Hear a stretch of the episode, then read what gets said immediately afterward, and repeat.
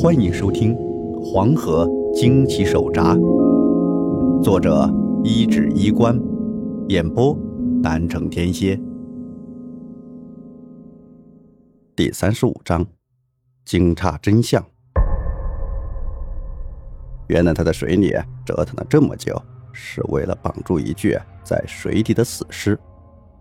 尽管他屡次刷新了我的世界观，但我不禁再度对他刮目相看。要知道，水底那可是七具怨气十足的溺尸，还有刚刚缠住我的不知名的鬼玩意儿，还有致命的水底乱流和水旋。在那种乌漆麻黑的环境下，在那种可怕到令人窒息的处境中，究竟需要怎样的心理素质，才能做到深入水底，把其中一具尸体缠上绳子？我忍不住。又仔细的看了怪人一眼。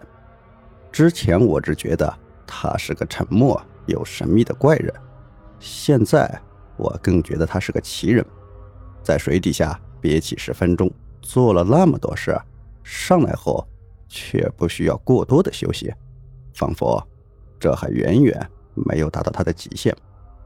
他上辈子不会是条鱼吧？我心里不禁冒出这么个念头。就算是我知道的一些一辈子生活在黄河上的老渔民，也不见得能有那么好的水性。怪人看了我一眼，当先开始拉绳子，我跟着用力往后拽，绳子那头很沉。人常说死沉死沉的，那死人确实是这么一回事儿。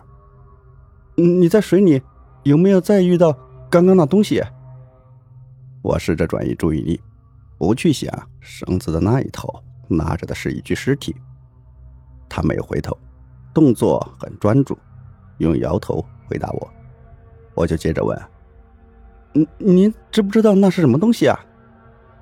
我肯定那不是什么我所知道的动物，而是这条滚滚黄河中数不清的秘密中的一个。我期待着怪人能给我一个确切的回答，可结果。是他又回答的那三字真言。不知道。我闷了一下，而他接着又说：“那不是好东西。”我心说：“这还用你说？摆明了是种要命的玩意儿呀！”我还想接着问，可惜怪人不给我机会了。我觉得他可能是知道那东西的，因为他当时来救我时的第一反应很直接，他知道。怎么对付那东西？但是他不肯说，我再追问就有点死缠烂打了。这时候，船上的绳子已经盘了一大圈，突然绳子的那头又是一沉，接着船底撞上了什么东西，晃了一晃。我稳住身子的同时，那怪人单手较劲，一用力，把一具泡得没了人样的尸首从水里拎了起来，然后动作迅速的。放在了准备好的裹尸袋上。裹尸袋旁边盖着毯子，用来吸水。老实说，就那时候，我就心里暗骂外面的一些传言：什么水里死去的溺尸跟活人一样栩栩如生，那就是他娘的净扯淡。从这水里捞上来的尸首，整个就呈现出恶心的肿胀和腐烂，皮肤因为在水里泡得太久。都像半透明的一样，肚皮鼓得高高的，里面都是腐败气体，我都担心他会不会突然炸了。这他娘活人要是长成这德行，那看见他的人还活不活了？我脸色发青的退到了较远的位置，整个人刚压下去的反胃感又往上冒，而那怪人面无表情的在尸体旁蹲了下来，我正想他在看什么。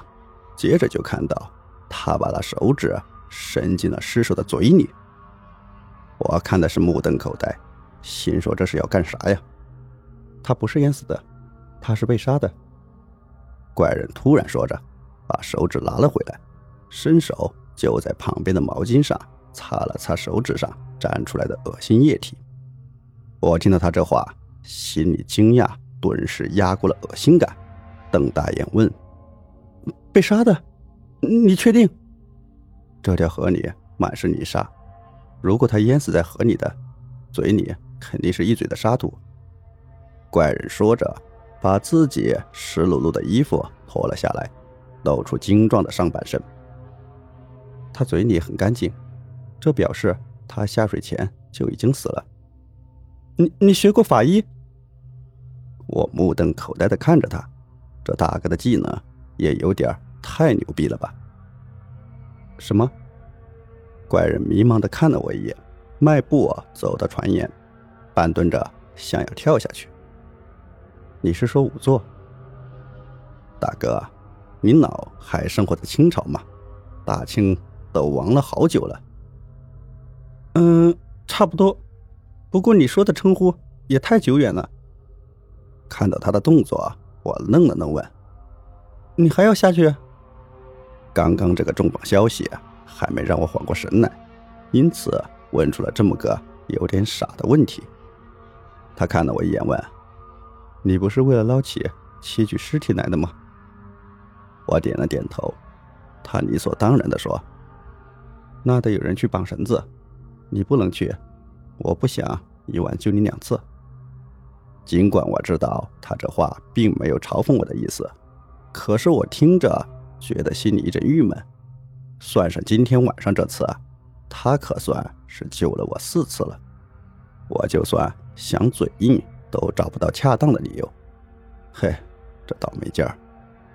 最后费了很大的气力，我和怪人两个总算把全部的河底尸首都捞了上来。他上上下下的游了七次。最后一次上来的时候，还把我丢下去的那块乌黑铁印拿了上来。你的东西收好。他拎着乌黑铁印上绑的绳子，把印交到我手里，然后拿起自己的衣服，拧去大部分水分后，重新穿好。七具尸体就在船舱里排排躺着，显得是那么惊悚，让人有些心里发毛。而怪人。将他们一一检查过后，做出一个肯定的判断推论：他们七个都是死后被抛入河中的。听到这个，我心中仿佛掀起惊涛骇浪。原本我被请来就是和这七具尸体有关的。村子里诡异现象就是七个人的怨气作祟，因为风水先生半桶子水瞎晃的，激化了怨念后。才开始作乱的。然而，从眼下的发展来看，这事情显然另有隐情。不但风水先生是被人杀害之后伪装成上吊的，连这七个据说是因为七条金鱼而莫名其妙死去的人，似乎也是死后才被淹没入滚滚黄河水中的。而他们的怨气正是由此而来。此时，整个张家店。都受到了影响，恐怕造成这种事的元凶，很可能还在张家店中。这种猜测让我感到毛骨悚然。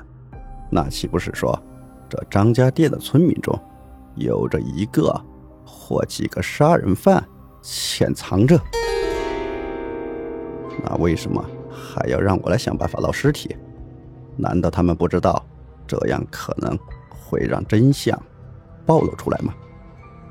我又想到了之前那些是不是出现在我们周围的怪异视线，还有那种不怀好意的眼神。最后是那个牵头搭线的外地人女领头人，她又是出于什么目的，要把我引到这么一个危险的局里面？现在还在黄河上，我面对着七具尸体，心中的恐惧却是来自于岸上的张家店。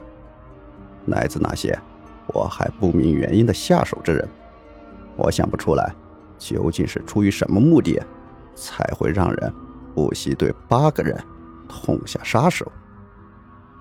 当我把自己的推测和担心告诉怪人后，我突然发现，自己居然把这个认识还不满几天的人当成了可以信赖的人。对他说这些话时，我毫无负担，也不担心。他可能才是骗我的那个人，也许这是因为吊桥效应。毕竟，如果他想害我，这会儿我早就在水底沉着了。假如他真的是在设坑，恐怕我也只能认栽了。我们在黄河水又飘荡了一会儿，晚风吹得我们都有点冷，因为全身都是湿的。怪人听完我的话后，给出了一个提议：可以把这些尸体摆在码头上。他这话一出，我顿时领悟了他的意思，就像他把那风水先生的尸体装作僵尸立在村长家院子里做法一样。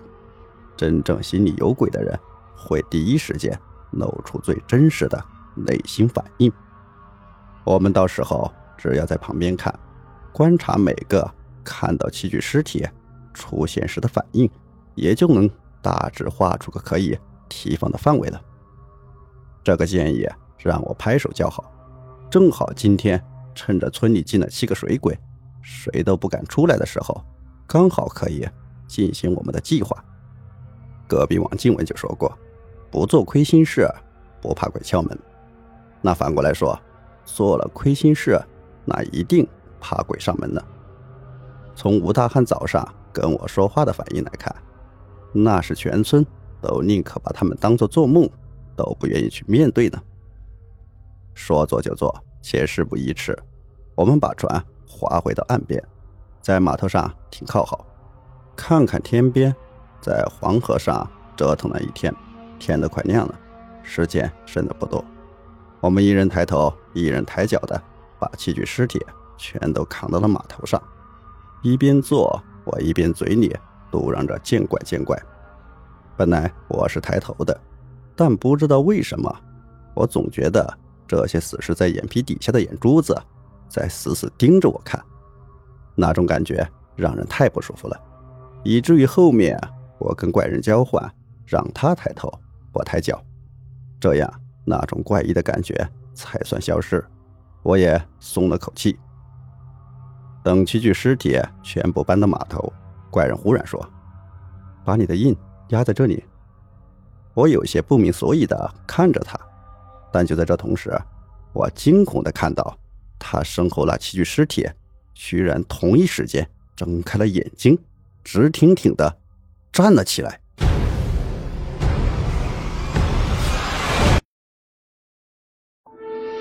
本集播讲完毕，欢迎订阅，下集更加精彩。